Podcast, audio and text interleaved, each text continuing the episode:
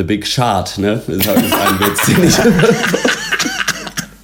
ist doch dieser Film mit den, mit den Haien, die in so einem Tornado durch die Gegend fliegen. Nee, das ist ein Film, wo jemand die ganze Zeit furzt und Christian Bale schon als erstes weiß, dass das irgendwann in die Hose geht. Geld draufsetzt, ja. Stark. Ja, der große Schurz. Toller, ja. Wie Es fanden Sie die Oscars so white? Oh, auch, kann man auch mitnehmen. Dr. Peng, Dr. Peng, Dr. Peng.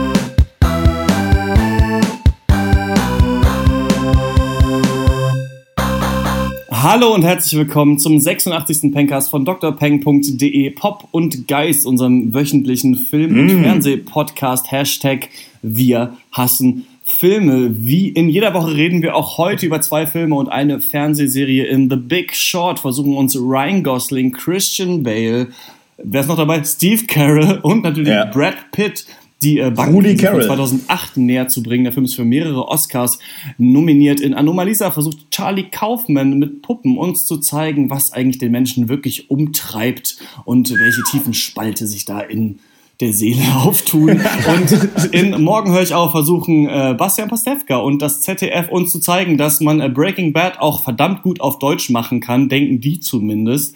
Mein Name ist Dr. Schwarz und wie immer rede ich mit Dr. Eck Schönen guten Tag. und Dr. Loco. Ja, hier Dr. Loco begrüßt euch auch, meine lieben Zuhörer, zum dieswöchigen Schülerhelfen Schülercast. Ja, wie das der äh, geneigte Hörer schon äh, hört oder die Hörerin, ist äh, Dr. Snips nicht dabei. Das ist ein Grund zu feiern, finde ich. Der ging mir eh schon die ganze Zeit ziemlich auf den Senkel mit seinem Strebergelaber. Und endlich können wir mal jetzt eine richtige Idiotenrunde machen. Einfach mal ohne den Streber vom Dienst, der eh mal alles besser weiß. Denn ich merke auch immer so, wir halten uns schon ganz schön an seine Meinung. Merkt das manchmal, wie die Meinung so ein bisschen kippt, nachdem Dr. Snips geredet hat? Das ist unangenehm, oder? Ja, Ich merke ich merk das richtig krass. Also es hat auch was mit meinem Ego-Problem zu tun, weil äh, Dr. Snips packt immer dick at large aus, sage ich mal, und man versucht dann so ein bisschen nach oben zu korrigieren. Fehl, also äh, scheitert oft. Ja, dir geht das auch so, Dr. Eck, oder? ja. Aber jetzt, also ich freue mich endlich mal auf den Herrencast, ne? Das ist ja auch mal was. Diesmal nur Männer, das ist sehr schön. Ja, nee, Dr. Sips äh, schreibt gerade seine äh, Bachelorarbeit, deswegen äh, kann er in diesem Cast äh, uns nicht beiwohnen. Was für ein Toll. Es ist der erste Cast, in dem er nicht dabei ist. Tatsächlich äh, hat er äh, die ganzen Casts alle durchgezogen. Äh, ich bin sehr stolz auf ihn. Und ähm, deswegen ist ihm jetzt auch mal so eine kleine Pause vergönnt. Ja, ihr hört es, äh, meine Stimme klingt richtig schäbig wie aus der Dose, weil ich gerade in Bayreuth bin, mein Mikrofon nicht mitnehmen konnte. Äh, Max, wie ist eigentlich bei dir? Womit nimmst du? Nimmst du wieder mit dem Handy auf oder wie sieht es aus? Nö, ich nehme immer Dose auf. also ein Dosen Dosentelefon. ist äh, Aber ich hoffe, die Schnur ist auch sehr straff gespannt, sonst äh, ist das Signal natürlich schwer zu hören. Ja, ist ne? eine, Stand, ist eine Standleitung. Es ist auf, auf Anschlag getrimmt, sag ich mal. Ich bin äh, gerade in Bayreuth in meiner alten WG, weil ich morgen auf äh, einer der Preisverleihungen der Stadt Erlangen, Joshua Groß, der seinen Roman bei uns auf Dr. Peng veröffentlicht hat, kriegt den äh, Kulturpreis der Stadt Erlangen. Da spiele ich ein paar Lieder. Äh, ich mache ja auch so ein bisschen Singer-Songwriter-Musik und werde da immer von anderen Leuten dran erinnert, dass ich das ja auch mache, weil ich es ja immer Ja. echt schleifen lasse. Und ähm, genau, muss dann morgen früh dahin. Jetzt ist es schon 12 Uhr, also wir äh, legen uns wirklich ins Zeug, dass dieser Cast Ja. jede Woche kommt. Allerdings. Liegt auch daran, dass Dr. Eck einfach in zwölf Schauspielgruppen drin ist und noch sieben Jobs hat. Äh, mittlerweile ist es wirklich schwer, einen Termin zu finden, diesen Cast aufzunehmen. Ne? Kannst du dich da eigentlich mal erklären? Ja, ich brauche das Geld und Ja. ich brauche die Bühnenpräsenz. Das klingt nachvollziehbar. Nee, ich finde auch, also man, wir haben äh, durch den Cast haben wir so ein bisschen das nachvollziehbar, können wir das auch äh, in der Zukunft dann auch äh, nachvollziehbar aufbereiten, dass wir einfach hardworking, struggling äh, Artists sind, Ja. sage ich mal. Äh, wenn irgendwer mit 40 zu uns ankommt und sagt so, ja Leute, euch wurde ja alles geschenkt, können wir sagen, nee, Leute, wir haben Freitagabend nochmal Cast gemacht. Ne? Ja, ich, Das ich freue mich, ich freue mich schon darauf, irgendwann in einem Vorstellungsgespräch zu sitzen und die Leute gucken auf meinen Lebenslauf und sagen, warum haben sie 20 Semester Bachelor studiert? Und dann habe ich schon fertig so eine CD gebrannt mit den ganzen Podcast-Folgen und werf die so Frisbee-mäßig einfach ins Gesicht. Ja, zu Recht, zu Ja. Recht, ja. Mit den größten Hits der Red Hot Chili Peppers. Damit die auch mal gute. Hey, yo, listen to what I say, oh. Ähm, die, wir kommen zu den, Oh, sorry. Ja.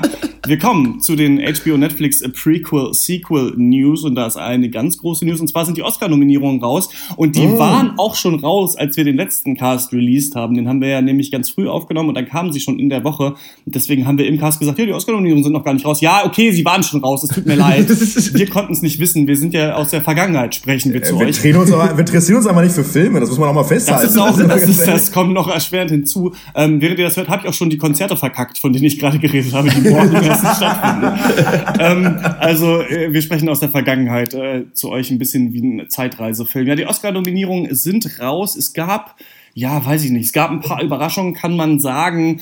Ähm, es wurde aber auch viel super langweiliger Quatsch mal wieder ja. nominiert. Und diesmal Allerdings. auch viele Filme, die wir noch nicht gesehen haben. Also die ähm, für besten Film sind nominiert The Big Short, über den wir gleich reden, A Bridge of Spice. Ein Mann versucht aus Kardamom und äh, Zimt eine, die größte Brücke der Welt zu bauen. Nein, den Scherz habe ich wirklich schon lange ähm, auf der Zunge und äh, mir aufgeschrieben. Nee, Bridge of Spice, der, natürlich der Film von Steven Spielberg mit Tom Hanks, letztes Jahr rausgekommen, haben wir ein bisschen übergangen. Dann äh, Brooklyn, Brooklyn Saoirse Ronan, die als Einwanderin in die USA kommt. Es wirkt wieder wie ein super langweiliges Biopic aller The Danish Girl und was wir nicht alle schon geguckt haben. Überraschung, Mad Max Fury Road tatsächlich nominiert für yeah. ähm, bester Film. Acht Filme sind übrigens nominiert. Die Academy hat das ja erweitert damals auf äh, höchstens zehn. Damals waren es äh, nur fünf. Und damit auch eben mal so ein paar Blockbuster-Filme auch nominiert werden können. Zum Beispiel Inception hat dadurch damals auch eine Nominierung bekommen. Naja, der, Ac der Academy ging es ja auch so ein bisschen darum, äh, also wie viele Filme können wir nominieren, äh, wo nur weiße Hauptdarsteller drin sind. Ja, genau. Da, da, da kommen wir auch noch drauf Spiel. zu sprechen. Dann The Martian ist auch nominiert, haben wir besprochen. Fanden wir relativ gut, aber überhaupt nicht äh, überwältigend. Dann The Revenant, vorletzter Cast äh, drüber gesprochen. Natürlich großartiges Projekt von Iñárritu DiCaprio und Tom Hardy.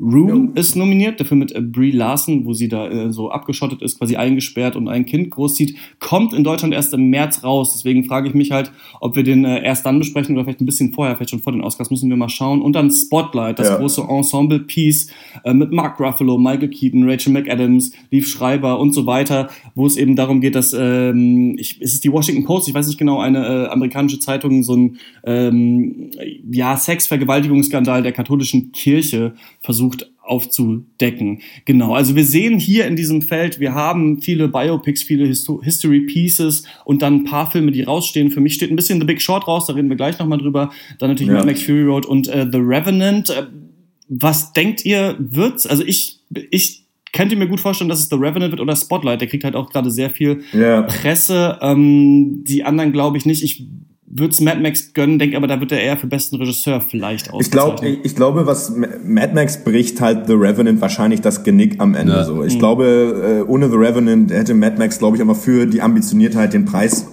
gewonnen, auch verdient. Jetzt durch Revenant muss ich selber auch sagen, weiß ich, wird schwierig. Im Spotlight noch nicht gesehen. Klar, machen wir vielleicht oder machen wir wahrscheinlich ja, auch noch. noch im, ähm, oder definitiv. Ähm, ich finde, ähm, ich habe den Trailer auch nochmal im Kino gesehen, als ich jetzt die Woche ähm, The Big Short gesehen habe und fand, ähm, hoffentlich wird der Film nicht so wie der Trailer, weil für mich macht es so den Anschein von diesem Standard-Journalisten decken irgendwas auf, äh, Polit, Thriller und ähm, da habe ich nicht so Bock drauf. Das ist hundertprozentig solide gemacht. Die Darsteller, also die, ne, der Cast spricht für sich so. Das wird wahrscheinlich super solide und super geil werden ich trotzdem ist für mich, und auch wenn das vielleicht viele nicht verstehen, Dr. Schwarz, du sagtest ja auch schon, das haben auch einige Zuhörer nicht nachvollziehen können, dass für uns Mad Max der beste Film oder zweit, ne, mit Whiplash der beste Film des Jahres war. Ich würde es Mad Max aber persönlich einfach so doll gönnen, weil ich finde, er war der boldeste, das ist das, was für mich, mich wichtig ist.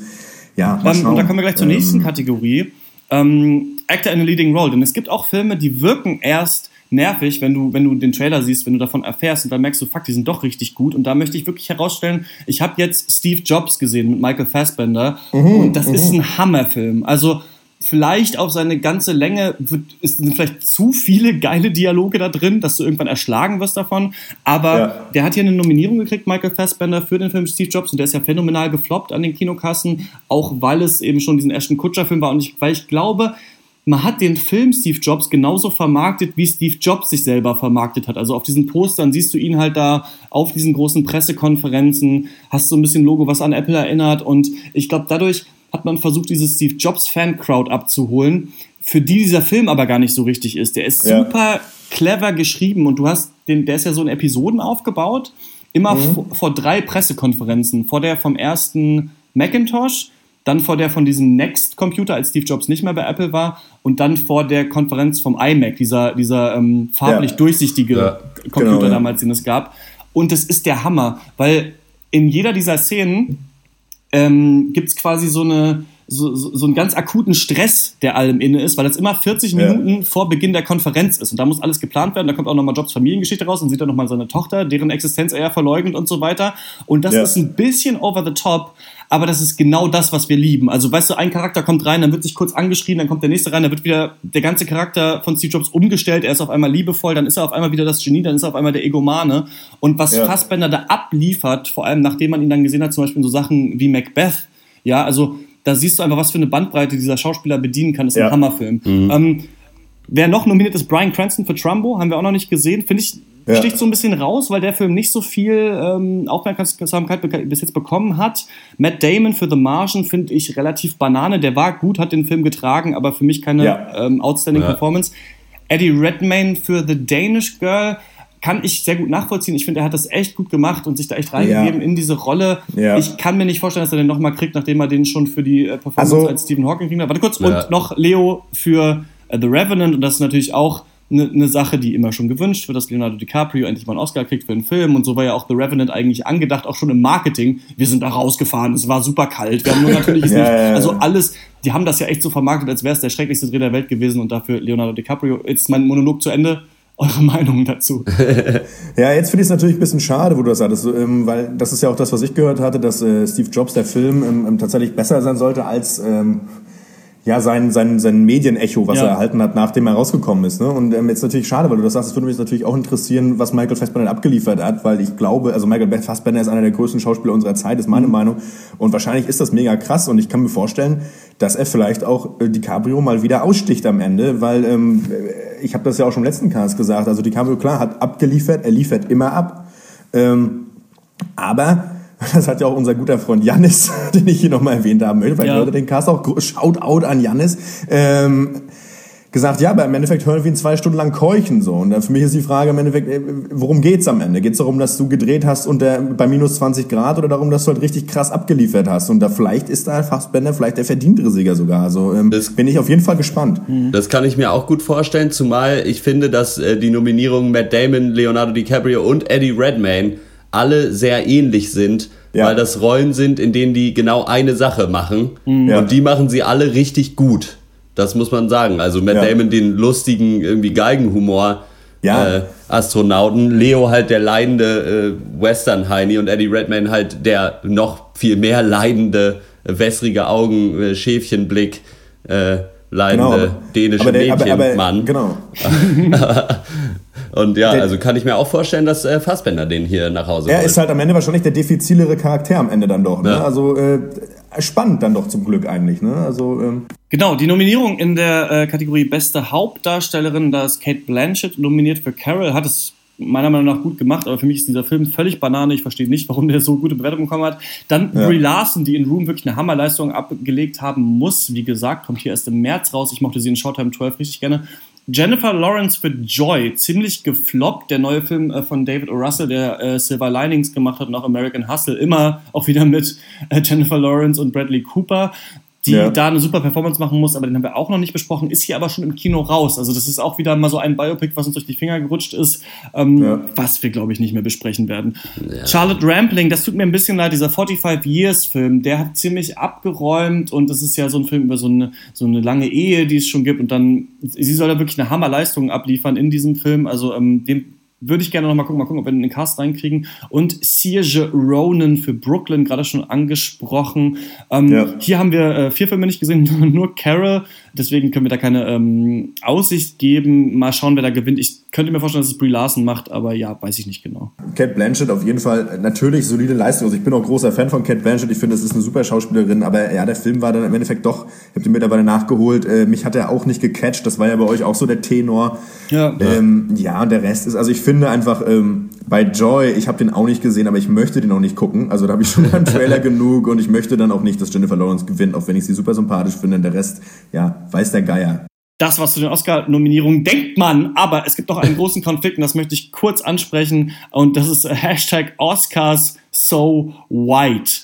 Und das gab es schon im letzten Jahr. Auch schon im letzten ja. Jahr waren keine People of Color nominiert, glaube ich, in den Hauptkategorien. Vielleicht einer mal irgendwo, aber diesmal gibt es niemanden. Also die besten ja. Nebendarsteller, männlich und weiblich, und die besten Hauptdarsteller, männlich und weiblich, sind alles weiße Menschen und deswegen gab es so einen richtigen Shitstorm-Outcry dieses Jahr wieder. Deswegen zum Beispiel Will Smiths äh, Frau, ich glaube Jada Pinkett Smith heißt die, ja. ähm, hat gesagt, man sollte die Oscars boykottieren, deswegen Spike Lee hat sich ausgesprochen, Will Smith hat gesagt, er geht deswegen nicht hin.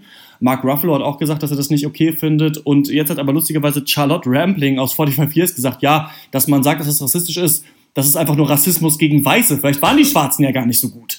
Also ja. ähm, finde ich auch wieder lustig. Das ist eine Debatte. Wir sind kein politischer Podcast, so äh, da können wir auch nicht so viel zu sagen. Ich glaube, worauf es einfach letzten Endes ankommt, ist, die Academy besteht hauptsächlich aus alten weißen Männern und ja da ist einfach dieser Prozess, wie du da reingewählt wirst, Dr. Eck, du weißt es ein bisschen besser, weil du es auch für, für den letztjährigen äh, Cast herausfinden musst. Es ist ja so, du musst, glaube ich, zwei Leute müssen einen nominieren, um da reinzukommen. Ist es so? Du musst, du musst auf jeden Fall, wenn du da Teil der Academy werden willst, dann brauchst du von zwei Mitgliedern äh, eine Empfehlung quasi. Ja. Und dann wird noch weiter geguckt, so du musst auch so ein bisschen aus dem Business kommen und so. Und ja, das sind halt alles alte weiße Männer zum Großteil. Und äh, daran ändert sich halt so schnell auch nicht. Also die ja. versuchen tatsächlich das ein bisschen irgendwie diverser zu gestalten, weil die ja auch mitkriegen, dass das nicht so gut ankommt, wie es im Moment läuft. Aber du kannst halt die Leute nicht rausschmeißen, die drin sind. Und man ja. muss halt auch sagen, das sind halt Leute, die kriegen äh, da äh, von irgendwie Anfang November oder so bis halt zu den Oscars 700.000 DVDs nach Hause geschickt. so, die gucken die Filme auch nicht alle. So, also ja, dieses ganze Voting-System ist halt total scheiße eigentlich. Äh, und äh, insofern äh, ist es auch eigentlich komisch, wie viel äh, Wichtigkeit den Oscars so äh, zugesprochen wird, ja. weil es dies eigentlich der, überhaupt nicht haben sollte. Der, der, das Ding ist natürlich auch, dass das, was äh, Charlotte Rampling da gesagt hat, von wegen so, ja, vielleicht sind dann irgendwie Filme dann, wo halt farbige Schauspieler am Start sind, halt auch einfach nicht so gut. Ähm, das, mag, das ist natürlich der erste Punkt, den man dagegen schießen kann. So, ne? Und das ist, ähm, ja, vielleicht ist es auch so, aber das, das Problem ist ja viel eher, dass ähm, in die großen Produktionen oft, sag ich mal, äh, Schauspieler von Farbe oder auch Hispanics oder was ich was gar nicht erst reinkommen, ja. weil, ja. weil Produkt, Produktionsfirmen natürlich gucken, mit wem ziehen wir am meisten Leute und das sind natürlich die alteingesessenen Charaktere, ne? das sind halt äh, Matt Damon etc., Mark Wahlberg, weiß der Geier, ne? und ähm, das ist ja das Problem am Ende, denn das, ähm, ja, und äh, George Clooney hat es ja auch in dem Interview geäußert, meinte halt auch, ja, das, das muss irgendwie, das muss besser laufen, das muss anders laufen. Und ähm, da, da, da, wird auch ein, da wird auch eine Transition stattfinden, aber sie ist einfach noch nicht äh, geschehen. Ja, genau. Also ich glaube, die Frage, die über allem prangt und an der sich Leute dann so aufreiben, ist natürlich auch, soll das dann politisch entschieden werden? Also sollen jetzt extra quasi ja. Leute, die nicht weiß sind, nominiert werden, einfach nur aufgrund von der politischen Entscheidung? Es geht ja um den besten Schauspieler. Und ähm, da hat jetzt aber die Academy auch gesagt, ja, wir arbeiten dran. Und jetzt tatsächlich richtig toll. Denn dieser Shitstorm, der braut sich gerade so richtig übel zusammen. Und ähm, es kann echt passieren, dass ein paar Leute nicht teilnehmen wollen. Deswegen hat die Academy jetzt ein Statement rausgegeben, dass sie das komplett überarbeiten wollen und bis äh, 2020 wollen sie die nicht weißen Mitglieder der Academy verdoppeln. Keine Ahnung, wie viele da gerade drin sind, ob das dann wirklich zwei sind. Und, es, und, und, man muss natürlich auch dazu sagen, ne? also wir machen ja auch nicht nur Filme, sondern auch Serien. Und zum Beispiel Assis Ansari hat zum Beispiel gesagt, also Gottlob haben wir keinen Film gemacht, sondern eine Serie äh, für Netflix ähm, äh, wo uns Raum gegeben wurde, äh, Protagonisten zu wählen, die eben nicht weiß sind und männlich. Ne? Ja. Und äh, äh, das ist, und das ist schon wirklich Geschichte. ein Punkt, weil ich meine, wir haben Aldous Elba gesehen in Beasts of No Nation. Wir haben, ja. ich weiß leider nicht, wie die beiden Schauspielerinnen heißen, aus äh, Tangerine, die beide gesehen, die fantastisch waren. Auch ähm, ja. viele würden sagen, Michael B. Jordan war super in Creed. Ich fand ihn da in Ordnung, aber Klar, also es gibt natürlich äh, auch der neue Spike Lee-Film äh, Chirac. Ähm, da sind, es gibt viele Filme, die da bedacht hätten werden müssen. Ja. Und das man merkt es schon, gerade wenn ich sowas sehe, wie halt wie Sergio Ronan für Brooklyn. Also wenn ich, ich habe ja. den nicht gesehen, aber wenn ich das Poster sehe, dann denke ich, okay, die hätten sie doch echt mal rauskürzen können. Ja, aber auch ganz ehrlich, ja, du hättest auch, und du hättest auch fucking Mike Watney oder wie er hieß oder Matt Damon hättest auch streichen können, ja. hättest du locker Idris Elba für einsetzen können, weil ja. Idris Elba hat in Beast of No Nation Hammer abgeliefert, so ja. Punkt. Also, naja. Und das ist halt genau, das ist so ein bisschen das Problem und das ist natürlich interessant, dass man jetzt sieht. Und es ist immer ganz schön, finde ich, wie so Empörungsschreie im Internet dann eben doch eine Tragweite haben und dann doch was ja. verändern. Und da kann man wirklich nur hoffen, dass die Academy es irgendwann schafft, da wirklich äh, mehr nicht weiße Leute einfach reinzuholen. Wobei es ja auch nicht gesagt ist, dass die dann halt äh, Leute wählen, die nicht weiß sind. Aber es ist halt, du brauchst ja. halt einfach ein diversifiziertes Feld von auch mehr LGBT-Leuten und so weiter, einfach damit du ja. auch repräsentativ bist. Genau. Absolut. Es ist auch nicht mal nur das. Also es ist ja jetzt nicht so, dass da irgendwie, wenn äh, die gesamte Academy aus Schwarzen bestehen würde, dass dann irgendwie alles äh, unbedingt besser wäre.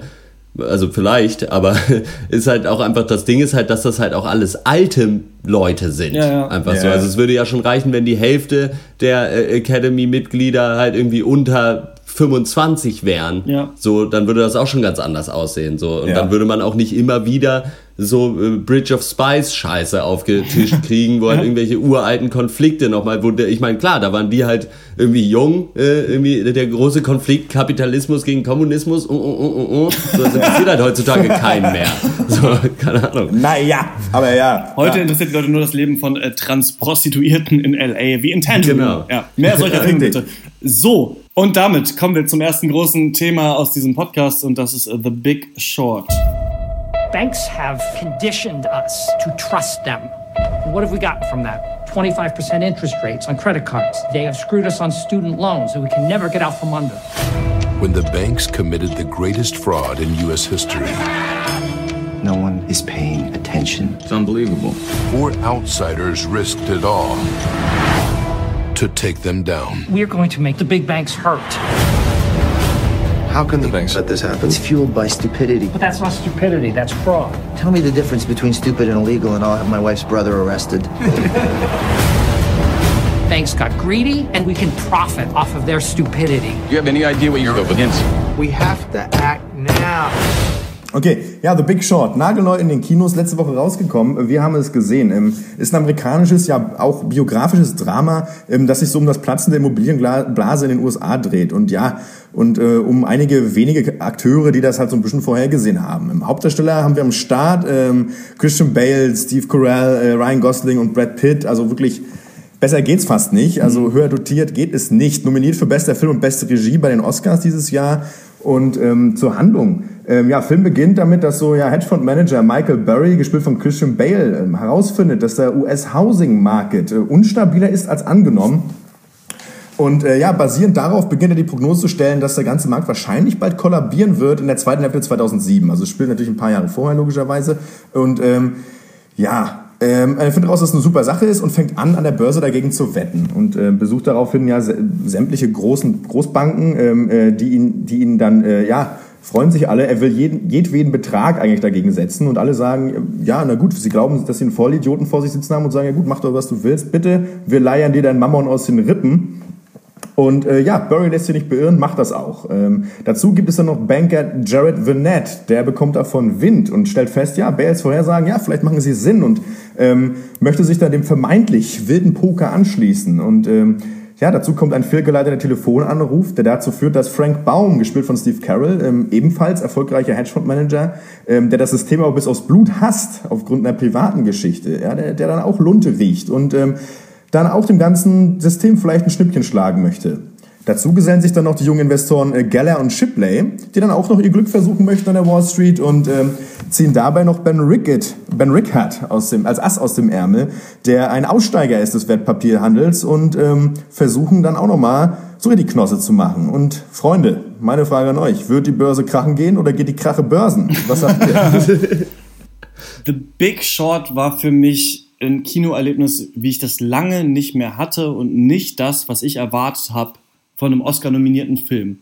Ich dachte, mir wird hier wieder Tränendrückermäßig irgendeine Lebensgeschichte erzählt von einem Börsenmakler ja. und dann äh, sehen wir noch das Leben seiner Frau und seine Kinder und dass er, dass es ganz schwer ist und dass er da irgendwie in so einem scheiß System hängt und dass er ganz doll kämpfen muss, um irgendwie da rauszukommen. Nichts davon gibt es so richtig. Es gibt das manchmal als Nebengeschichten, aber es wird gar nicht auf den Tisch gepackt. Hier wird hauptsächlich zwischen Bankern geredet in diesem Film. Ja. Die ganze Zeit über diesen Börsencrash 2008. Und ich muss mich outen, ich muss es jetzt sagen, ich habe mich noch nie so dumm gefühlt, während ich einen Film geguckt habe. Das gab es noch nicht für mich bis jetzt. Also ich kann mich nicht mehr erinnern. Ähm, und das liegt daran, wahrscheinlich, dass ich 2008, als der große Börsencrash war, habe ich Abi gemacht und dann bin ich nach Indien, da habe ich irgendwie Masala Dosa gegessen, Englisch unterrichtet und Affen mir angeguckt und ähm, habe da niemals wow. einen Hintergrundartikel zu gelesen. Und deswegen, normalerweise versucht Hollywood-Kino das ja dann auch dem dummen äh, Zuschauer zu erklären, worum es da geht und was da damals passiert ist 2008 und warum das auch interessant ist für uns noch heute. Und das macht The Big Short auch. Der Film ist 15 Minuten lang, die Charaktere werden eingeführt, äh, nee, der Anfang ist 15 Minuten lang, die Charaktere werden eingeführt und dann siehst du eben diese ganzen Leute, Steve Carell, Ryan Gosling, alle sind irgendwie an der Börse unterwegs, Christian Bale riecht da eben äh, den großen Crash und dann dreht sich Ryan Gosling in die Kamera und sagt, das hast du nicht verstanden, oder? Hier ist mal Margot Robbie in der Badewanne und erklärt's dir nochmal. und dann gibt's einen Schnitt auf Margot Robbie, äh, die äh, Schauspielerin, die auch bei Suicide Squad demnächst äh, zu sehen sein Margot, bitte. Margot? Ja, auf Deutsch wäre es Margot Robbie. Ja. Robi. Und die erzählt dann nochmal, was es denn eben mit diesem Börsencrash auf sich hat. Und ich habe es auch nicht verstanden. Und ich bin nicht ganz sicher, ob es einerseits, äh, oder ich, ich denke mir schon, es soll auch eine Aussage sein, klar, dass, das, dass eben wir als normale Leute, die im Kapitalismus leben, gar nicht immer raffen, was passiert. Aber andererseits ich, bin ich da an meine Grenzen gekommen, einen Film auf Englisch anzuschauen, in meinem Englisch-Viewing-Hipstertum, was ich an den Tag lege und sage, man muss immer alles auf Englisch gucken, sonst ist es nämlich gar nicht so Ja. authentisch. Ähm, ich hätte den auf Deutsch gucken sollen, glaube ich. Ich habe dann tatsächlich, nachdem ich diesen Film gesehen habe und wirklich irgendwann wutentbrannt, Leute, die ich kannte, haben den Raum verlassen, als wir diesen Film geguckt haben, weil sie nicht gecheckt haben, was los ist. Ähm, Ja. Tatsächlich mir mal ein paar äh, informational Videos angeguckt auf YouTube und jetzt so langsam verstanden, worum es geht. Ja. Und es geht ja eben darum, quasi, glaube ich, für dumme Leute haben auf Kredite Häuser gekauft, die eigentlich keine Kohle hatten. Diese Kredite wurden dann zu noch größeren Kreditpaketen zusammengepackt. Damit wurde gehandelt und quasi mit Geld, Genau. was nicht da ist, wurde versucht, immer noch mehr Geld zu machen. Das musste dann irgendwann, musste diese Blase platzen und damit, das kriegt dann eben Christian Bale raus und entscheidet sich dann, darauf zu wetten oder quasi das zu versichern und dann dafür Versicherungen zu bezahlen und dann, wenn es crasht, so wie wenn du eine Lebensversicherung abschließt und jemand stirbt, dann tatsächlich das Geld einzuheimsen. Genau. Und diese Idee, dieser Wahnsinn, dass das System so aufgebaut ist, das finde ich schon toll, das in den Film zu packen. Und ich finde es auch wirklich toll, dass sie nicht gesagt haben, wir machen es richtig blöd für den Zuschauer, sondern wirklich gesagt haben, wir reden in diesen Worten. Aber ich muss Ja. sagen, vielleicht bin ich da einfach wirklich an die Grenze gestoßen. Für mich war es fast unverständlich, was Leute geredet haben. Ich habe nur ganz, ganz seicht verstanden, was, was ungefähr passiert eben. Aber auch diese drei Parteien waren auch so ein bisschen die gleiche Partei für mich. Also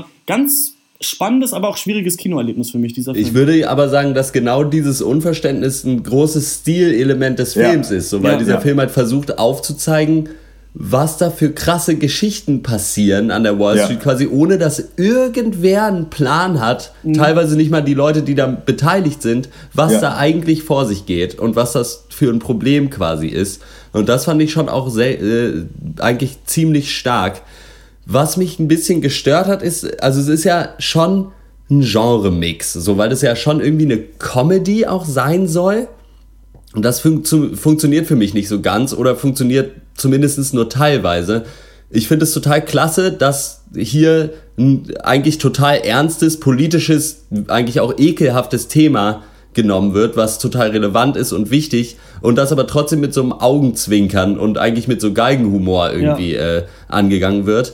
Ich finde aber, dafür hätte man nicht bis in die Komödie, ins Genre der Komödie Fand vorstößen. nervig, ja. Aber fandet ihr das so extrem? Ich fand das überhaupt nicht so krass. Also ich, Ich fand, das es, ich fand es nicht so krass, aber man, es gibt halt Szenen, bei denen man krass merkt, dass es äh, Comic Relief sein soll. Und ich finde, die braucht es gar nicht. Ich finde, es, es war total erfrischend, Mhm. ein ernstes Thema mit Augenzwinkern gezeigt zu kriegen, aber das hätte gereicht. So, also Okay. es war mir zu viel Komödie dann doch.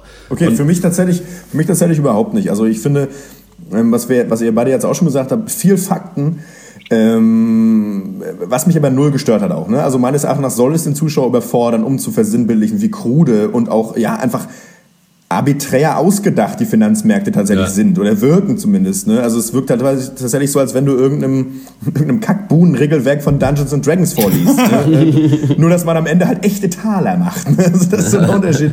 Ähm, ich finde aber gerade, ähm, dass der Film dadurch gewinnt, dass er eben so Comedy-Elemente einbaut und ich finde, die aber auch äh, bewusst gut seht. Also ich finde, ähm, da wurde, da, da, ich finde, der Film hält da die, die Waage sehr gut. Also ich finde, der, der äh, schafft es durchaus an den richtigen Stellen, die Lacher zu setzen und trotzdem wahnsinnig ernsthaft zu bleiben. Also für mich bleibt der Film äh, nicht in Erinnerung als ein Comedy-Drama. Also für mich bleibt der Film in Erinnerung als ein Drama. Und ja, da kann man auch manchmal lachen, aber es ist das Comedy-Ding, und so steht es tatsächlich auch bei Wikipedia, als ein Comedy-Drama. Aber für mich, also die Comedy war da, war auch für mich sehr gut gemacht, aber hat nicht überwogen, dass es für mich unangenehm Ja, wurde. ja naja, ich sage ja auch nicht, das soll einfach nur als Drama äh, gemacht werden, äh, sondern auch in einem guten Drama kann man äh, geniale Lacher drin haben. Aber mir war es ein bisschen zu viel auf Comedy dann teilweise. Okay, ja, Das gut, war das super on the nose, der ganze Ja. Film. Ich habe fast nicht verstanden, was das soll und konnte das nur als Persiflage aus, auf solche Filme verstehen, in denen Echt, jemand Frank? aus dem Off mit dir redet. Also wenn wir Ich finde es interessant, dass ihr es beide so extrem seht, weil für mich war das Comedy-Element überhaupt nicht so extrem.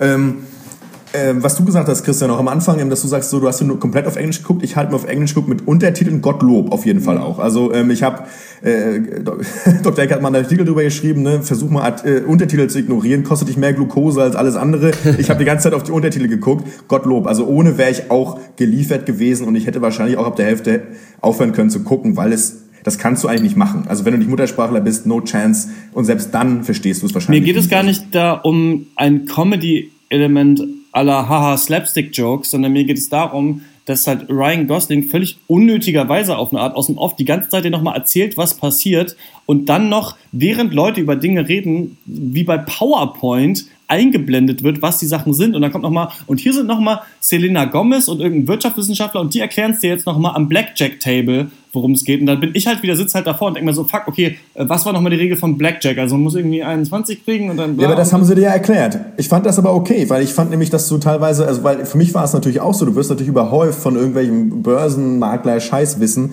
und ich fand, das war immer ein gutes Element eigentlich, dieses, dass wir sagen, das erklärt jetzt nochmal Margaret Robbie, das erklärt jetzt Selena Gomez, um dich nochmal wach zu rütteln, um dich nochmal rauszuholen. Ich fand, das war eigentlich ein Top-Element. Ja, aber das soll ja, das soll ja eine Verarsche sein des Zuschauers, weil das natürlich so riesige äh, Pop-Fernseh-Ikonen auch sind. Ja, aber es ist soll ja keine Verarsche- nee. Es, es soll ja dir quasi sagen, du bist so dumm, dass du eine geile Alte Nein. in der Badewanne brauchst, um das Nein. zu verstehen. Ja, dann hätte man ja eine Nee. Infografik machen können.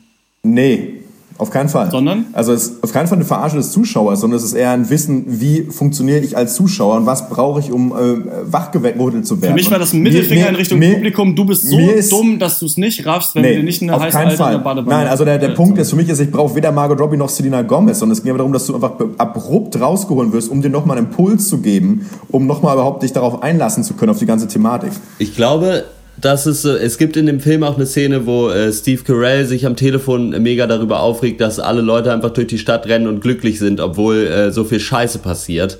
Und ich glaube, das sollte ein Kommentar darauf sein, so dass ich halt einfach, dass da hammerkrasser Shit passiert an der Wall Street und es keinen interessiert, Ja. es sei denn, man packt eine äh, heiße Alte in eine Badewanne. Ja. Ich finde aber, dass diesen Kommentar hätte man auch drin haben können, ohne das so explizit zu machen.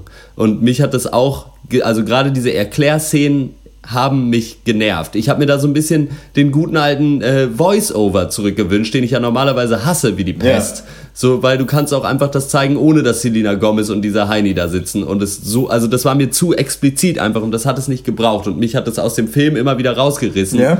was es ja Okay. auch machen sollte irgendwie, aber der Film hätte Eben. auch ohne diese Szenen funktioniert, wenn man es einfach in Dialogen erklärt hätte, Also- was da abgeht. Also für mich war der Bruch total in Ordnung, weil ähm, es, es war eben viel äh, Fakt, Faktengelaber und ich fand das total super, dass der Bruch da war. Also das ist jetzt natürlich eine rein subjektive Geschichte, ihr findet das so, ich empfinde es überhaupt nicht so und ich muss, Ja. um nochmal weiterzukommen in der, in, in der Diskussion, ähm, ich muss ganz ehrlich sagen, anderes Skript, was mit weniger Comedy und vielleicht auch diesen Elementen, die wir gerade besprochen haben, ohne einen Bale, Carell oder Gosling wäre das Ganze zu einem langweiligen Margin Call 2 gewehr- geworden, Das, meiner Meinung das nach. sage ich auch. Ich, das sage ich ja auch, dass Also dieser- ich wollte ja nur weiterführen, ich wollte jetzt Ja, ja, nee. Also. Aber ich meine ja auch, dass dieser, dass, wie gesagt, ich fand es wahnsinnig erfrischend, ein ernstes Thema so anzugehen. Und davon bitte viel mehr. Ja. Und man muss aber wirklich auch sagen, schauspielerisch war ich hier wirklich beeindruckt. Also eigentlich klasse Leistung von allen, mit Ausnahme vielleicht von Brad Pitt, der in seiner Rolle als Brad Pitt mit Bart so ein bisschen äh, hinterherhinkt. Ja, Aber die anderen ja. waren wirklich richtig gut. Christian Bale fand ich richtig stark. Ryan Gosling mag ich ja eigentlich auch nicht so. Der war hier wirklich auch gut.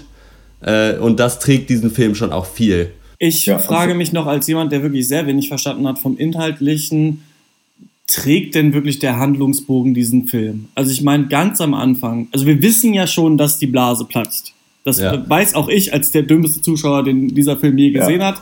Ähm, dann findet Christian Bale raus, die Blase Gut, platzt. der- dann der finden Film ist auch zwei andere Stunden Parteien, Dann finden drei andere Parteien raus, dass die Blase platzt. Dann gehen sie auf die Spurensuche, ob die Blase denn wirklich platzt. Und dann Ja. finden sie nach zwei Stunden oder so raus, dass die Blase platzt, dann platzt die fucking Blase.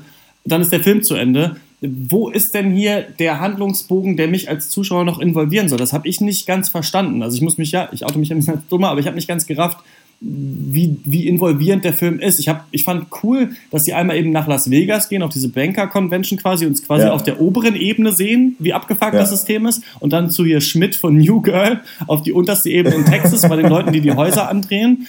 Aber so ein bisschen weißt du ja auch schon, was passiert. Und dann wird es eben auch noch, noch sehr, sehr lange wiederholt. Dann noch mit irgendwelchen Pop-Einspielern von Britney Spears, damit du ungefähr weißt, in welchem Jahr du dich gerade befindest. Also Ja. hat für euch dieser Handlungsbogen getragen? Wart ihr gefesselt, während dieser Film für Ja. euch abgelaufen ist? Also, also ich war auf jeden Fall gefesselt, ähm, aber ich verstehe den Punkt. Also ich, ich muss aber trotzdem, also ich muss auch trotzdem sagen, obwohl ich durchaus gebannt war, dass ähm, ich finde, dass man zum Ende hin auf jeden Fall locker 10, 15 Minuten hätte cutten können, weil es gibt ja diesen Übergang zu und es ist ja kein Spoiler, die Immobilienblase platzt. So, also wer das nicht weiß, soll dann einfach mal googeln. Ähm, und ähm, ich finde, es gibt so einen Übergang zwischen, ähm, ja, wir haben jetzt alle unser ganzes Geld gesetzt, so jetzt geht's dabei. Und äh, dann gibt es so eine Übergangsphase zu, jetzt ist die geplatzt und wann cashen wir jetzt out? Und da gibt es so 10, 15 Minuten, wo ich sage, das könnt ihr rausschneiden. Ich finde aber für mich hat der Handlungsbogen sehr gut funktioniert, ehrlich gesagt. Und ich fand es gut, dass man sich die Zeit genommen hat zu sagen, okay, wir haben jetzt gesetzt, wir haben hier, haben ja viel Opposition uns gegenüber, wir haben uns durchgesetzt, bla, wir machen, wir ziehen das jetzt durch. Und jetzt nochmal zu zeigen für 10 Minuten, wie diese ganzen breitärschigen Milliardäre uns erzählen wollen, dass wir Idioten sind. Ja. Ich fand das eigentlich gut. Für mich hat das sehr gut funktioniert. Ich, war, ich würde nicht sagen, dass ich gefesselt war, aber ich war eigentlich über die gesamte Länge interessiert. Und das ist ja auch schon mal viel wert. Allerdings würde ich auch sagen, Film ist eine halbe Stunde zu lang. Also als die Finanzblase platzt, ist auch meine Blase fast geplatzt. äh, Aber ja, vielleicht so viel. Ich, es wird nicht mein neuer Lieblingsfilm und ich werde ihn auch äh, nicht nochmal gucken, denke ich. Aber es ist diesen Leuten anzurechnen, dass es hier geschafft wurde, so einen relevanten Film zu machen, der sich trotzdem nicht so ernst nimmt. Weil das immer die Gefahr ist bei solchen Themen. Und das ist, ich kann mich nur wiederholen, wirklich erfrischend. Und ich gebe siebeneinhalb von zehn Punkten und gönne Ja. Chri- Christian Bale hier den Oscar. Ja. Obwohl ich da, wie gesagt, erstmal Mark Ruffalo noch abwarte. Aber ansonsten, also hat er sich hier verdient auf jeden Fall. Ich fand den auch fantastisch, Christian Bale. Ähm, Dr. Snips hat das in unserem privaten Facebook-Chat geschrieben, dass ich die letzten beiden Casts bei den großen Filmen gesagt habe, ich tue mich schwer mit der Bewertung. Und ähm, so schwer wie bei diesem Film hatte ich es noch nie. Ich gebe ganz mittelmäßige 6,5 von 10 Punkten.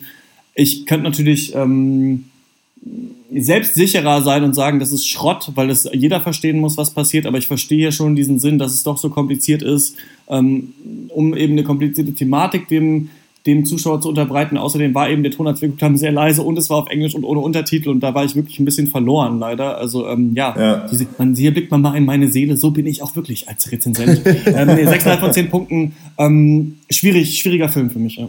Ähm, also für mich gibt's acht Punkte. Ich finde, es war ein, äh, ein toller Film. Ähm, tolle Darsteller, tolle Story, toll aufbereitet, ähm, schöne Brüche mit, der, äh, mit eben ja, kom ja, äh, ja komödiantischen Elementen. Ich finde, das hat super, super funktioniert. Ja, zum Ende vielleicht ein bisschen lang, aber ähm, mir hat das gut gefallen. Es ist ein tolles Projekt und wir haben uns so viel Kacke angeguckt. Wir müssen uns wahrscheinlich dieses Jahr noch so viel Müll angucken und ich finde es schön, dass jemand äh, ja, so, äh, ja, Geschichten, die eben faktisch passiert sind, äh, wenn die so toll aufbereitet werden, gerne mehr davon. Also dann kann man sich das gut geben. Wir hatten es letzte Woche in The Danish Girl, hört uns auf mit Biografien und so einem Bullshit. Hier toll gelungen, acht Punkte. The Big Short ist jetzt im Kino. Wenn ihr den gesehen habt, schreibt uns mal bitte. Da würde mich das auch wirklich, wirklich interessieren. Was ist eure Meinung dazu? Denn mich hat der Film wirklich irgendwie umgeblasen. So ein Kinoerlebnis hatte ich lange nicht mehr. Und ich hatte auch wirklich nicht so einen intelligenten und komplexen Film erwartet in diesem Oscar-Brei. Bin auch immer noch erstaunt, dass der überhaupt so viele äh, äh, Nominierungen dann abgeräumt hat. Also schreibt uns an podcast.drpeng.de, wenn ihr Meinung zu The Big Short habt. Würde mich sehr interessieren. Und wir kommen äh, zum nächsten Thema. Und das ist Anomalisa. What is it to be human? What is it to ache? What is it to be alive? Each person you speak to has had a day. Some of the days have been good, some bad.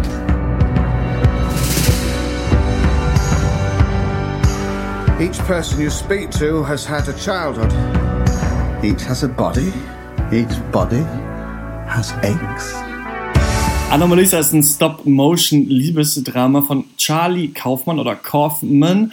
Das ist ein ganz schön abgefahrener Typ. Der hat nur einen richtigen Film als Regisseur vorher selber gemacht. Das ist Synecdoche New York mit äh, Philip Seymour Hoffman. Super abgefahrener Film. Wenn ihr mal die Chance habt, den zu gucken, äh, das ist so ein Brainfuck. Da bauen sie irgendwie in New York nochmal New York auf, um das richtige Leben zu filmen. Dann gibt es nochmal jemanden, der auch wieder den Regisseur des Films spielt und so weiter und so fort und ganz komisch.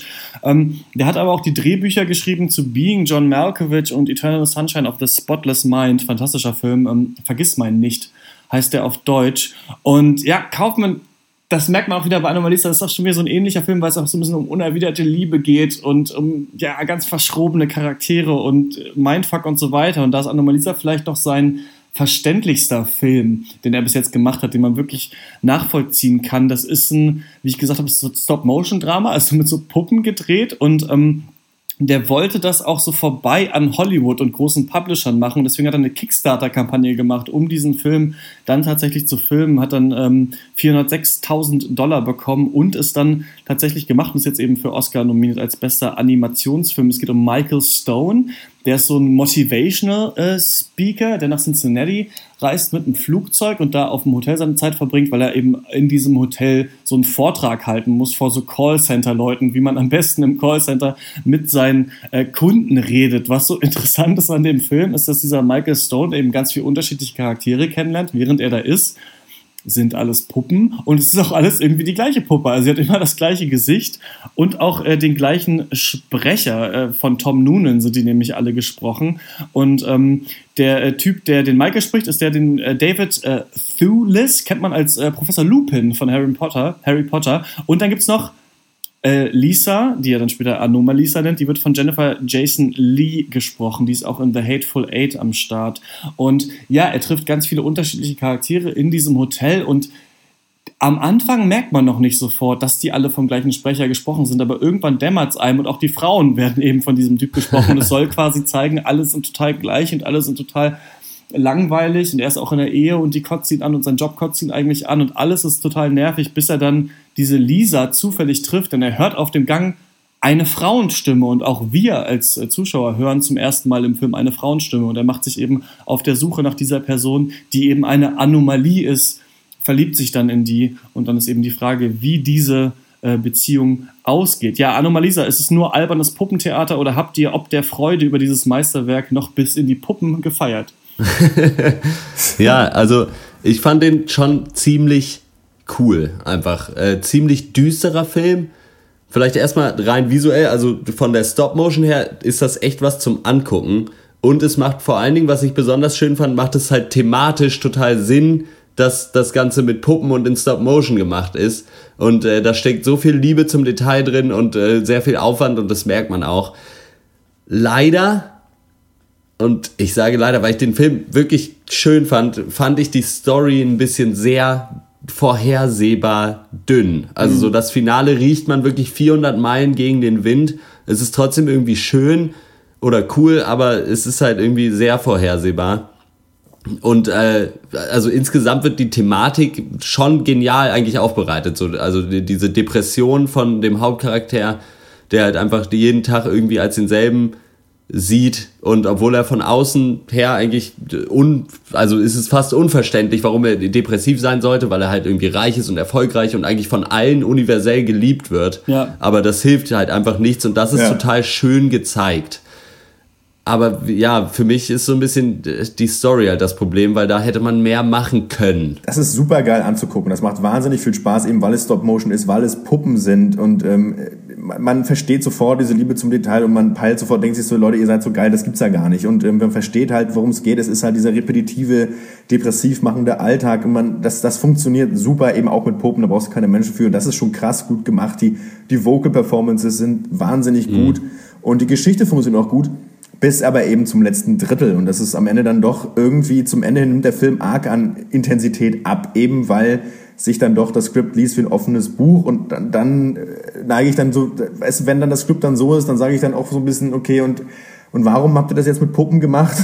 weil, die kein Gehalt wollen? Oder das ist so ein bisschen, da verliert der Film einfach doll. Da verliert der Film wahnsinnig doll. Ihr habt gesagt, dass das schön anzusehen ist, wie das mit Puppen gedreht ist. Und hier ist für mich halt die große Frage, folgt hier die Form der Funktion? Also man soll. Ja erzählt bekommen, dass die Welt so eintönig ist, dass alle Menschen sich gleichen, bis man dann eben diese eine Person sieht, die doch heraussticht und die sich dann doch aber irgendwie letzten Endes zeigt als eine Person, die doch nur eine von vielen ist. Also jeder führt dann doch Ja. nur sein langweiliges, beschissenes Leben. Er führt am Ende, das ist auch im Trailer drin, und am Ende hält er eben diese Rede und sagt zu den Callcenter-Leuten, ja, ihr müsst so das Einzigartige erkennen, was in jedem Menschen drin ist. Und das ist was, das stimmt, ne? Also das, das sage Ja. ich mir oft auch selbst, weil ich, ja, man selber hat ja mit so vielen Menschen Kontakt und oft weiß man schon, was das Einzigartige ist an jeder Person und davon liebt man ja auch viele unterschiedliche Leute, dass man das so mag. Und oft schaltet man das dann so ein bisschen aus, wenn man durch den Alltag geht, weil man nicht jedem diese Aufmerksamkeit zubringen kann oder widmen Ja. kann. Ne? Es gibt da, ähm, Dr. Faustus hat für Dr. Peng mal einen Artikel geschrieben über dieses Essay This is Water von David Foster Wallace. Und da geht's auch so darum, dass du halt, weiß ich nicht, wenn du an der Kasse stehst, nerven dich halt einfach nur alle Leute, die vor dir sind. Aber eigentlich hat jeder von denen eine eigene Geschichte, eine Kindheit, eine Familie, seinen eigenen Struggle. Und das wäre schöner, manchmal das zu erkennen eigentlich. Ne? In dem Podcast, äh, den ich oft höre, The One You Feed, wo es so um erfolgreiche Leute geht, was haben die so für Tagesroutinen, wie schaffen die das nicht depressiv zu werden.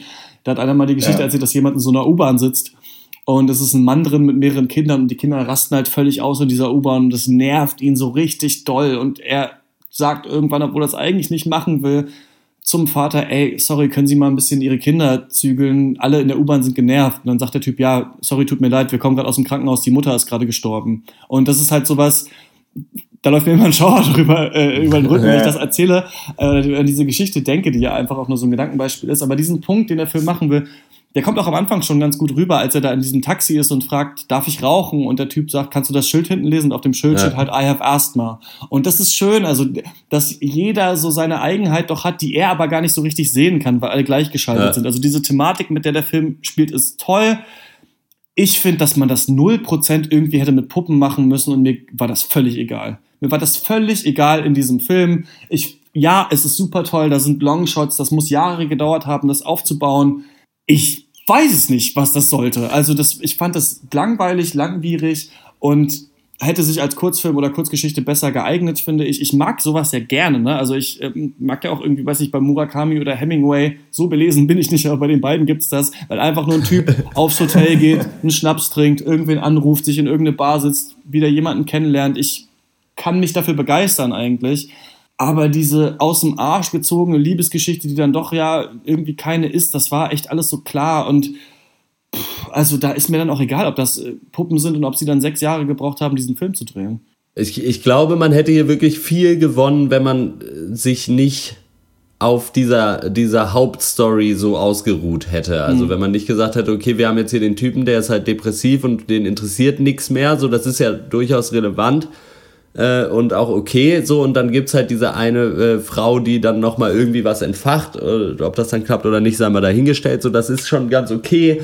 Aber ich hätte ihn zum Beispiel gerne einfach in noch mehr Situationen Ja. gesehen, so wo irgendwie Ja. auch mal was anderes passiert, so weil wir kriegen halt auch wirklich nur so das langweiligste gezeigt. So, der ist halt nur im Hotelzimmer. So, ja, was soll da groß passieren? So, keine Ahnung. Ja. Also es sei denn, der Kühlschrank fängt an zu sprechen. So ist halt einfach, ist halt langweilig. Großes Problem in billigen Hotels. Ja.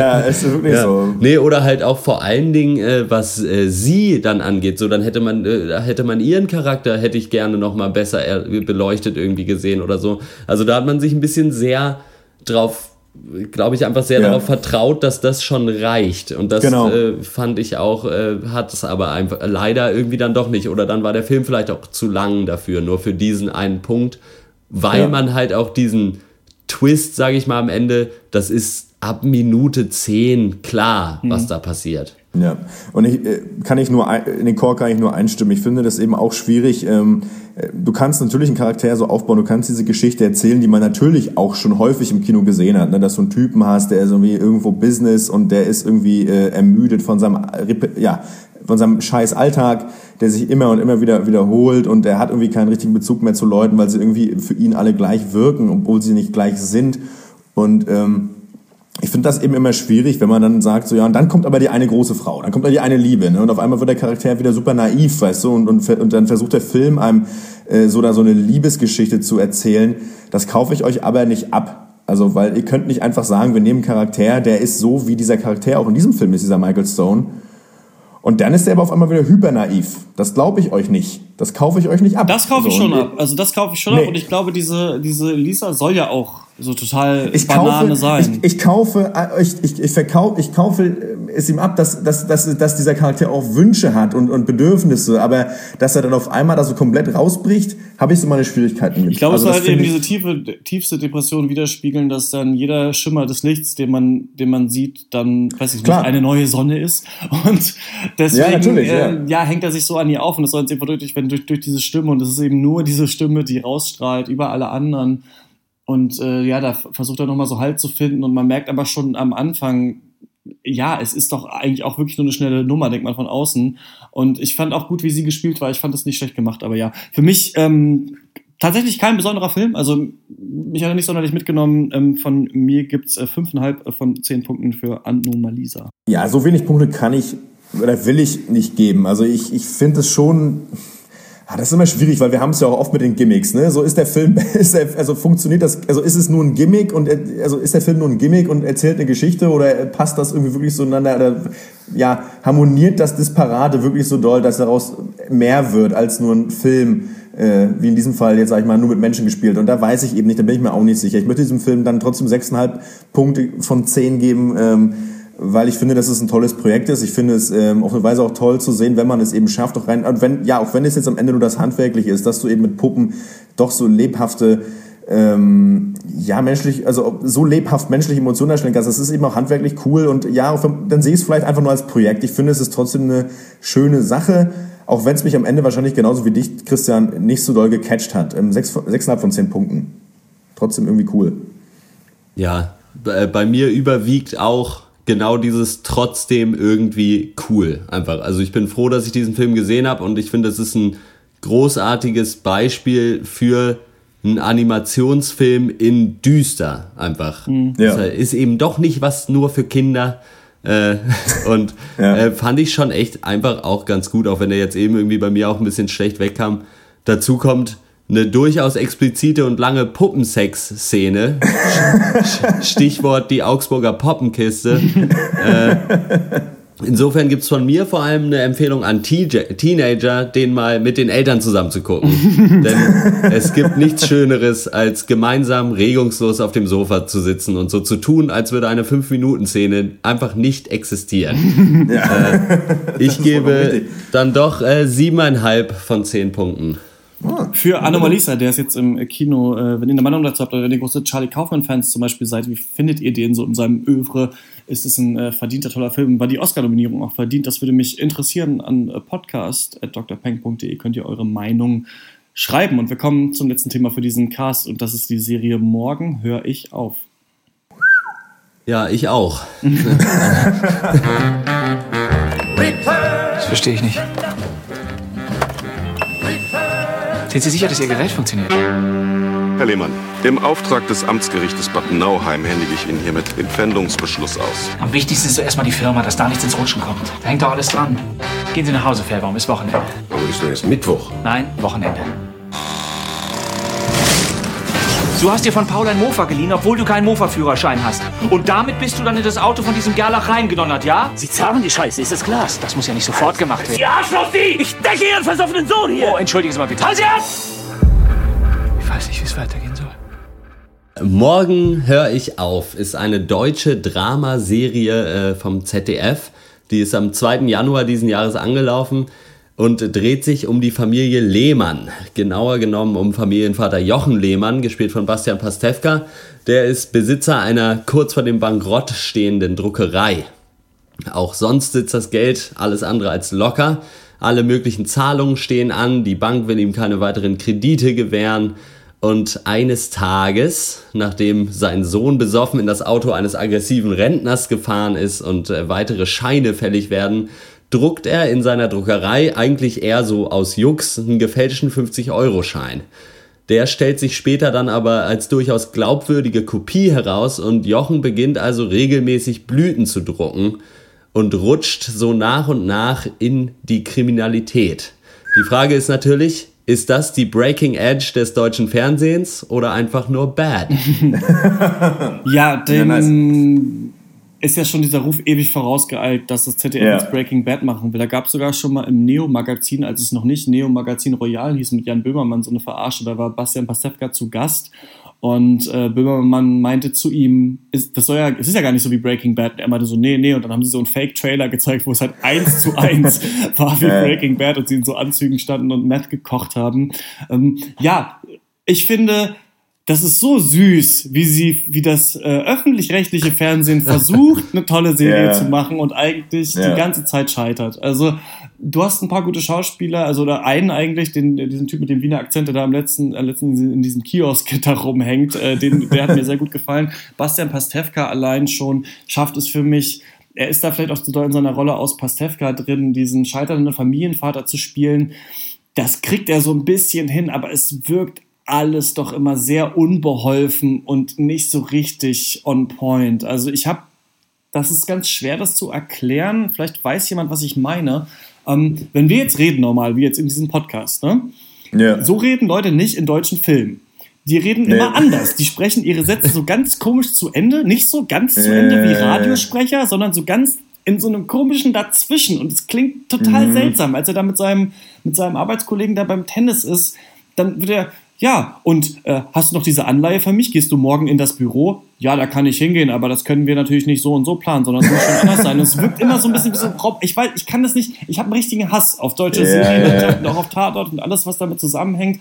Das war auch bei Deutschland 83 drin, aber da haben sie es noch relativ gut geschafft, das nicht so doll zu machen. Und deswegen hakt es einfach an den Dialogen und es ist so ellenlang und langwierig und dann druckt er Geld und dann muss er das unter die Leute bringen und Ja. Das ist ein Problem für mich und dann ist einfach, es ist einfach Breaking Bad auf eine Art, aber mit Ja. einer viel beschisseneren Motivation.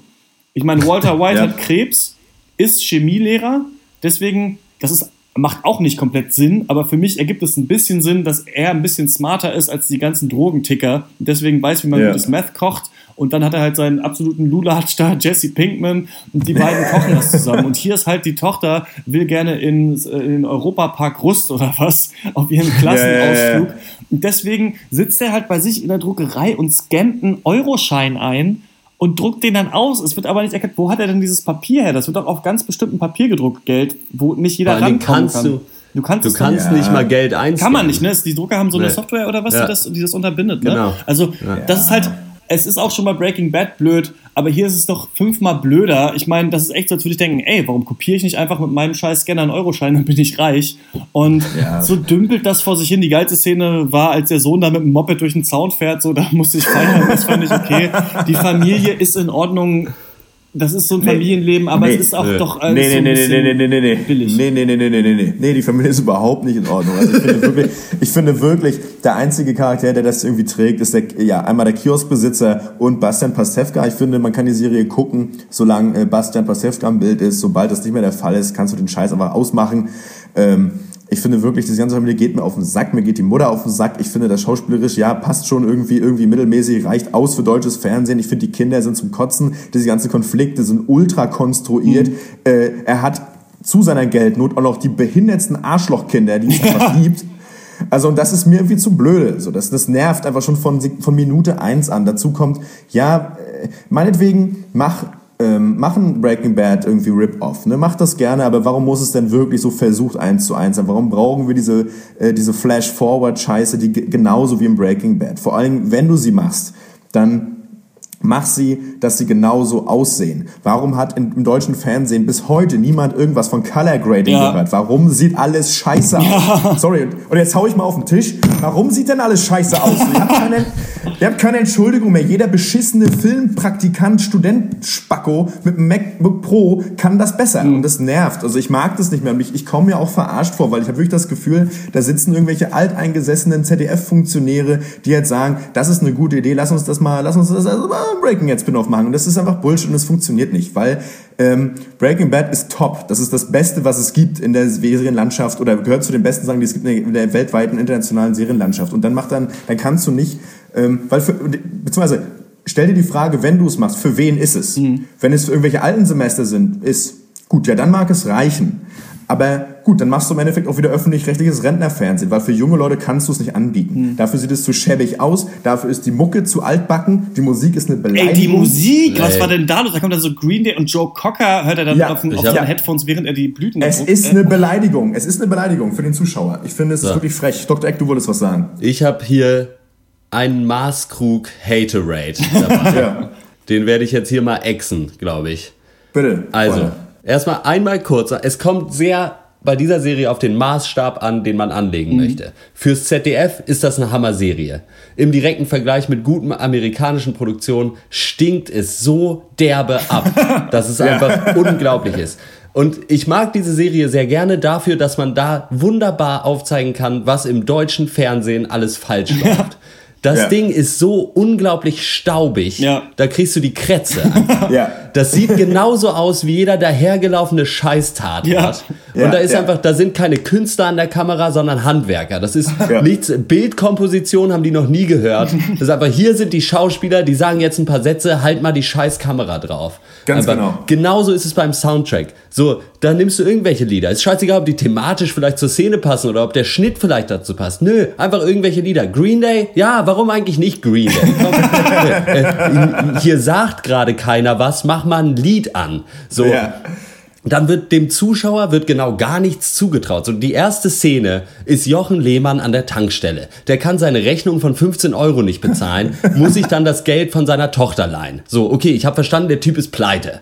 Naja, dann können wir ja, weitermachen. Denkt man. Nee, dann kommt eine Szene, wie seine Kinder Taschengeld wollen und er hat es nicht. Wie das Dach von seinem Haus kaputt ist und er kann es nicht reparieren, weil er kein Geld hat. Der häng- hängt mit seinem komischen Fr Freund von der Bank rum, redet, ja, hat immer noch kein Geld. Er soll bankrott angelten. Wie sein Sohn das Auto kaputt fährt und er hat immer noch kein Geld. So, ja, er hat kein Geld. Der Mann ist pleite. Ich hab's verstanden, Alter. Das Einzige, was da noch fehlt, ist der Zoom ins Portemonnaie. Einfach durch die Hose, wo dann so ein Tumbleweed noch durchs Bild rollt oder was, Alter.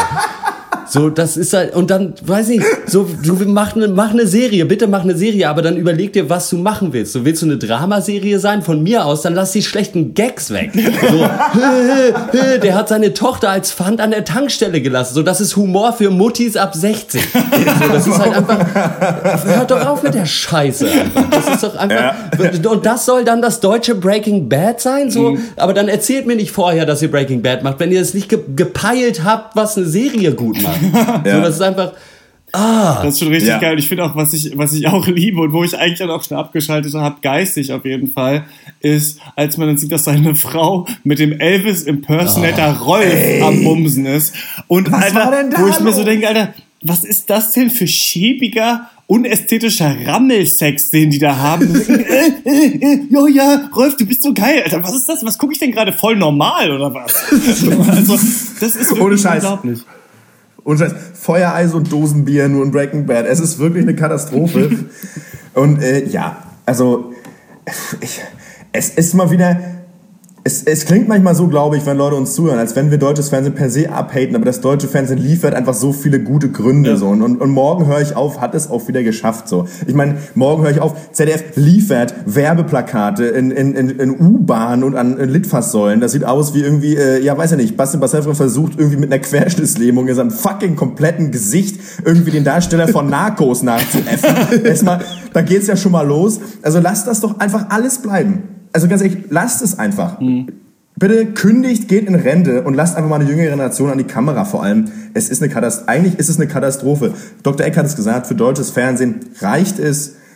Im internationalen Vergleich braucht es irgendwer nada. Ja. Das ist halt auch euch. einfach, weiß ich nicht, was ist denn das auch für das, so was ist in der ersten Folge, was ist in 60 Minuten passiert? Halt nix. Ja. Einfach nichts. So, da, alles, was in der ersten Folge passiert, ist das, was man eh schon weiß. So, er fängt an, Geld zu drücken. Ja, toll. Äh, dann druckt er da mit seinem tollen Drucker. So, natürlich ist das äh, beim ersten Versuch gleich die perfekte Blüte. So, da, da, davon mal abgesehen. So, und dann diese, weiß nicht, am Anfang hast du die Szene, wie er da irgendwie durch den Wald läuft und das ist so in der Zukunft.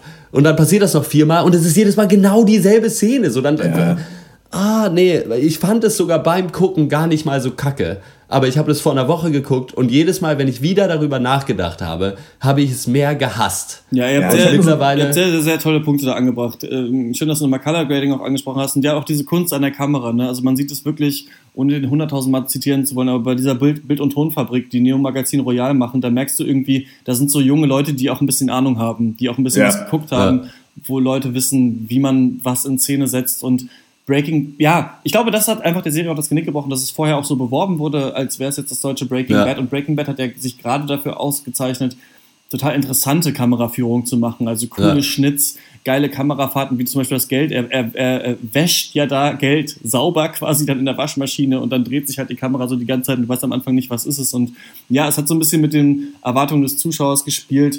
Und hier ist es ja wirklich so, als hätten sie versucht, was Geiles zu machen, aber hängen irgendwie noch mit einem Bein im Tatort und Alarm für Cobra 11 und sonst was drin. Ja. Ja. Und Ja. es ist einfach unangenehm zu schauen. Das auf eine Stunde äh, geht gar nicht. Pro Folge, ey, das geht überhaupt nicht. Ist unerträglich.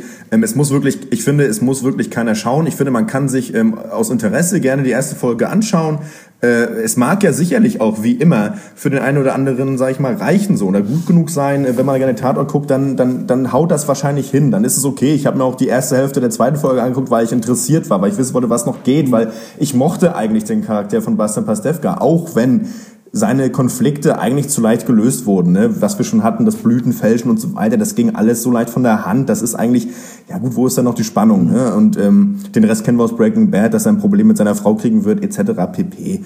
Ähm, ja, ich finde aber eigentlich, ähm, ja, keine Erwähnung wert, außer dass es irgendwie öffentlich-rechtlich finanziert worden ist, wollen wir alle dafür bezahlt haben. Ansonsten, Ban ansonsten Banane vergessen. Könnte bitte jemand das grelle Licht ausmachen? Geht nicht. We are the Sisters of Sun, Sonnengöttinnen. Zwei sind aber ein bisschen viel. Ist nur eine der Dialogzeilen, die in dieser Serie vorkommen. Wir kommen zur Abschlussrunde. Ähm, Ich mach's schnell. Ich äh, war bei meiner Mitbewohnerin in Wien. Die macht da gerade ein Praktikum. Und ähm, da haben wir im Kino nochmal Youth geguckt, äh, weil ich den Ah. so gerne mochte. Ah. Und ähm, es war echt schön, den nochmal zu schauen. Haben wir ja äh, auch im äh, Jahresendcast drin gehabt. Es fällt einem aber auf, und das ist, glaube ich, schon auch Absicht in diesem Film, dass diese Zitate oder zitierungswürdigen Sätze, die Leute sagen, manchmal schon hammerdumm sind. Also, Ja. das hat dann sich der eine Regisseur so, ich muss alles glauben, denn ich erzähle ja Geschichten als Filmregisseur. Und so, deswegen musst du alles glauben, was die Leute erzählen? Was? Aber es ist natürlich, soll, glaube ich, so ein bisschen natürlich auch zeigen, dass die alten Leute auch so nach so Pseudomoralitäten leben und irgendwelchen Sinnsprüchen, Ja. die keinen Sinn machen. Aber der Film ist natürlich schon vollgepackt mit vielen Sachen, war aber schön, den nochmal im Kino zu schauen. Und dann habe ich schon von erzählt, Steve Jobs geguckt. Toller Film, kann ich auch euch allen empfehlen. Mal schauen, ob wir da nochmal drüber reden werden. Aber Nice. ähm, das ist wirklich sowas, was äh, ja eben Pasewka vermissen lässt, ist auch einfach dieses, dass Leute sich mal unterbrechen in den Dialog. Dass mal, dass du das Ja. Gefühl hast, es ist ein wirkliches Gespräch und nicht ein auswendig Ja. gelernter Dialog. Das hat Steve Jobs die ganze Zeit toll. Geil. Ja, nice. Ich habe ähm, diese Woche nicht so viel geguckt, außer natürlich äh, zum Einschlafen. Gone in 60 Seconds, äh, nur noch 60 Minuten auf Deutsch. Ist natürlich ein Klassiker, schon mehrfach gesehen mit Nicolas Cage als Autodieb. Es ist äh, eine tolle Story. Äh, sein Bruder äh, äh, kriegt Probleme mit halbseidenen Typen. Er ist selber Autodieb. Nicolas Cage hat den Job schon la- jahrelang aufgegeben, äh, verdient sein Geld jetzt anders, muss dann aber doch noch mal ran, ne, weil sein Bruder Der letzte Job. Der letzte Job. Und äh, ja, der Film geht auch nur zwei Minuten, äh, weil er braucht nur 90 Sekunden, um 50 Autos zu stehlen. ähm, es ähm, ist eine super Nummer, kann man sich schnell mal geben, kurz vorm Einschlafen. Wie gesagt, zweieinhalb Minuten, dann ist das Ding durch mit Credits. Ähm, tolle, ganz tolles Kino. Großes Kino, 10 von 10 Filmspackos. Ja. nee, fand ich auch super. Ich habe äh, eine Facebook-Seite mitgebracht. Äh, Millennials of New York heißt die. Äh, es kennt ja jeder Humans of New York, äh, diese Facebook-Seite mit immer irgendwelchen inspirierenden Ja. Geschichten. Und das ist quasi das Pendant dazu, nur halt mit Millennials, also äh, jungen Leuten, pretentious Leuten in New York, mit immer irgendwelchen Bildern von Hipstern und dann halt kurzen Zitaten von denen. Es ist hier zum Beispiel eins, habe ich gerade offen, von äh, so einem Mädel mit einem Nirvana-Shirt äh, und da steht dann, äh, This is my favorite T-Shirt, I love Buddhism. Und äh, es ist ganz schön, äh, vor allen Dingen, wenn man Humans of New York geliked hat, das auch zu liken, weil man dann, wenn man anfängt zu lesen, nicht weiß, welches es ist unbedingt, wenn man nur so durch den Newsfeed scrollt und sich dann kurz immer denkt so, hä, was? Und äh, äh, ja, kann ich nur empfehlen. Ich habe auch schon reingelesen, fand ich ganz toll, wo ein Typ äh, auch darüber geredet hat, dass es ja gar keine White Privilege gibt, weil die Cops auch zu ihm auch scheiße sind. Neulich hat er halt einen Cop die, Pist die Pistole geklaut und der war außer Rand und Band. Äh, nee, äh, fand ich ganz schön.